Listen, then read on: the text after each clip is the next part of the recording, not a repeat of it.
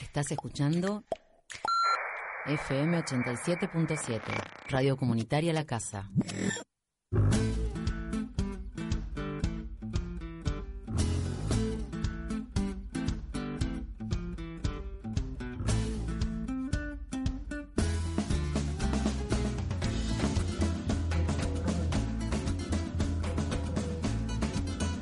Hola, muy buenas tardes. Eh, hoy nos encontramos acá en la casa, en la radio de la casa, 87.7, y hoy estamos con un veterano de una guerra, de la guerra, y estamos para que nos responda unas par de preguntas. Bueno, y mi nombre es Rodrigo Godoy y estoy con mi compañero acá. Arabel Lacoste.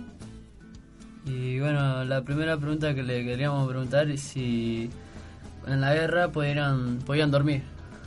Bueno, primero buenas tardes. Este, es un placer que me hayan invitado. Mi nombre es Daniel Torandel, Daniel Alberto Torandel. Hice eh, la colimba en el Regimiento 6 de Infantería de Mercedes.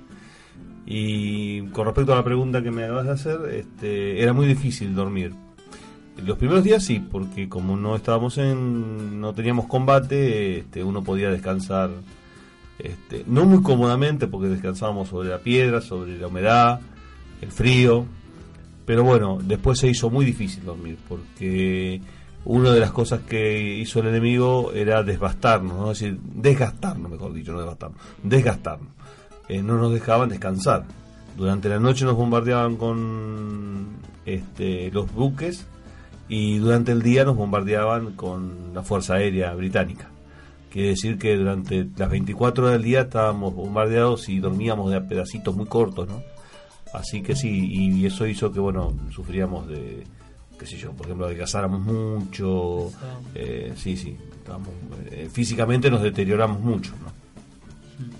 ¿Y cuántos eran en total?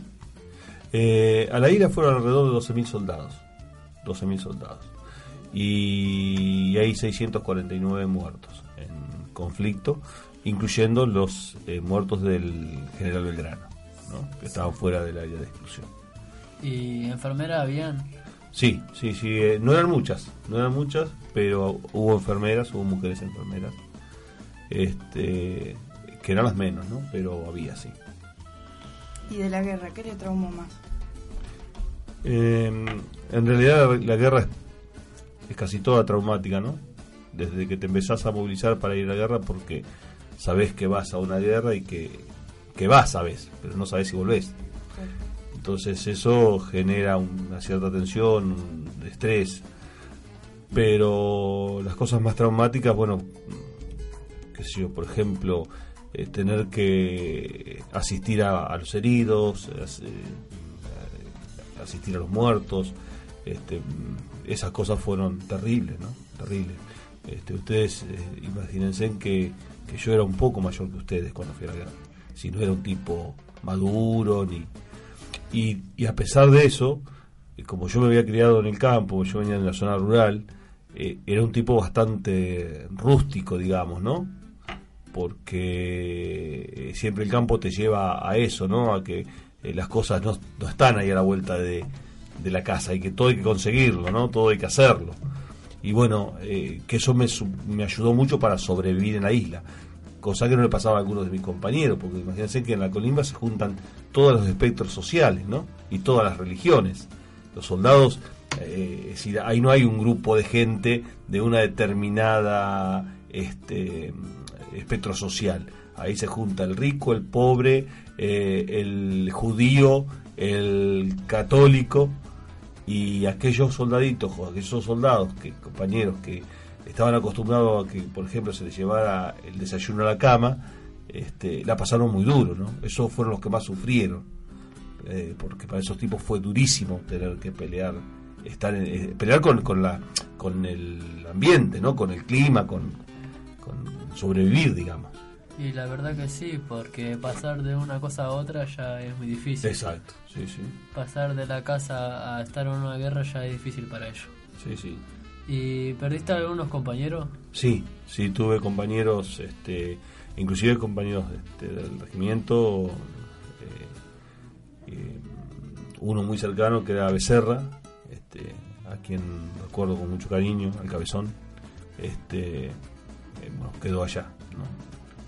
esperando que alguna vez lo, lo vayamos a visitar. Y de las armas, ¿cuáles eran las más pesadas? Eh, armas, eh, en realidad, eh, de, de las de tierra convencionales, pues, lo más pesado que teníamos eran los cañones de 115. Pero bueno, una de las armas más sofisticadas que se usó fueron los, misiles este, franceses, esos eh, que fueron las primeras veces que se usó, o fue la primera vez que se usó, creo. Esos misiles vinieron preparados para ser disparados desde los aviones al, al continente y un ingeniero argentino, un grupo de ingenieros argentinos, este, eh, que eran de las fuerzas también, eh, modificaron los SOC para que fueran disparados desde el continente al mar. Eso fue uno de los de las armas más letales. Pero no había mucho, creo que SOC había dos o tres nomás. Así que no. Y después de la guerra, ¿usted cómo se sintió? Mm, Después de la guerra eh, hay varias etapas en la vida de, de un veterano. La primera etapa es una etapa de, mucha euforia, ¿no? De mucho porque uno se reencuentra con sus seres queridos, su mamá, su papá, sus hermanos, eh, su mm, novia.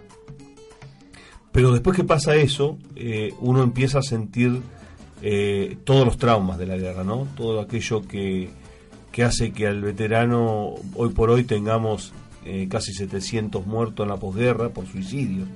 Es decir, es muy difícil llevar eh, esta mochila en- encima. Y mm, una de las cosas que, que generalmente le ha faltado, sobre todo lo que le ha faltado al veterano es una atención médica coherente a, su problemática. ¿no? El Estado todavía tiene una duda muy grande con los veteranos con respecto a la, a la atención. Y uno de los sentimientos más brutales que sienten los veteranos es el sentimiento de culpa. Que eso, eh, si vos lo preguntás, lo vas a escuchar en casi todos los veteranos. Que nos costó mucho poderlo trabajar y, madurarlo, ¿no? Que es la culpa de haber vuelto, aunque te parezca mentira. Es decir, primero es la euforia y después tenés culpa de haber vuelto, ¿no? ¿Por qué vos volviste y tu compañero no? ¿Por qué no fuiste vos el que quedaste en el campo de batalla? Eh, eso es, un, es una cuestión que si no la tratás con un profesional, si no tenés este, un muy buen apoyo, son muy difíciles de llevar adelante, muy difícil. Por eso hay tantos veteranos que se han suicidado. Y esto va a ser un problema aún más grave a medida que pasan los años. Porque estas cosas no se mejoran con el tiempo, se agudizan con el tiempo. Si a medida que nosotros nos vayamos poniendo más viejitos, este, vamos a tener más problemas que los que tenemos hasta hoy. Y espero que en algún momento el Estado se haga cargo de esto, ¿no? La verdad que sí. Y, y una de las preguntas que le iba a preguntar es... No te animás. no, me la, me la olvidé. ¿Cuántos Bueno. compañeros murieron ahí usted? Eh, en realidad, las bajas son 649 víctimas ¿no? Con la- del crucero. Este, del regimiento tengo los más cercanos era Becerra y el sargento Aguilar y Ochoa, que murieron dos, dos oficiales en com- cayó una bomba y los mató a los dos, pues estaban afuera del pozo solo, los mató a los dos. ¿Y cuál era su puesto? Eh, abastecimiento. Abastecimiento. ¿Y usted daba a cargo con... Eh, sí, estaba a cargo del- de, la, de, la, de, la- de llevar este, municiones y armas y todo ese tipo de cosas. Bueno, y el cierre sería un tema de igual, igual, igual a igual de León Gieco. Y bueno, le agradecemos al veterano de guerra por haber venido acá a la Casa de la Juventud y a respondernos algunas preguntas. Muchas gracias. Muchas gracias. Bueno, no, la- el agradecido soy yo. Este, realmente es un placer y un orgullo estar delante de muchachitos tan jóvenes este, y que hagan esto de la forma que lo hacen y, y queriendo ser profesionales en lo que hacen. Me, me encanta, la verdad que me- como argentino y como veterano de guerra me siento muy, muy orgulloso. La verdad que lo felicito. Muchas gracias. Muchas gracias.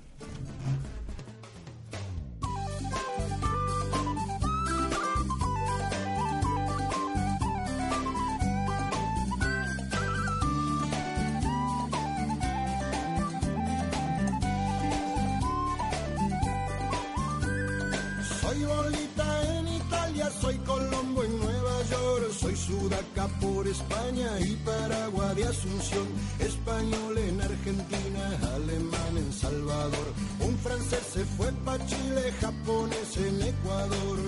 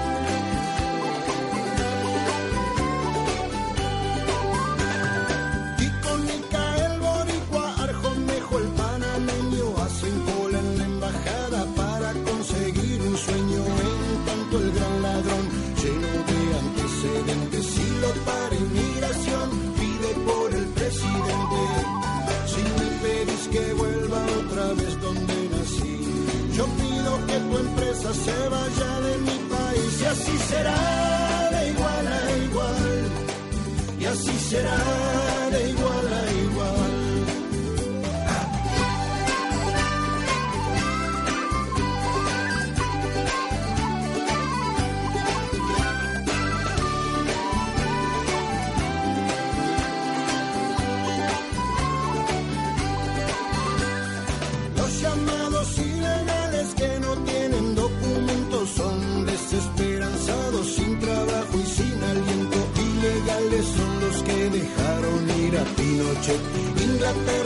De su honor y de su ley.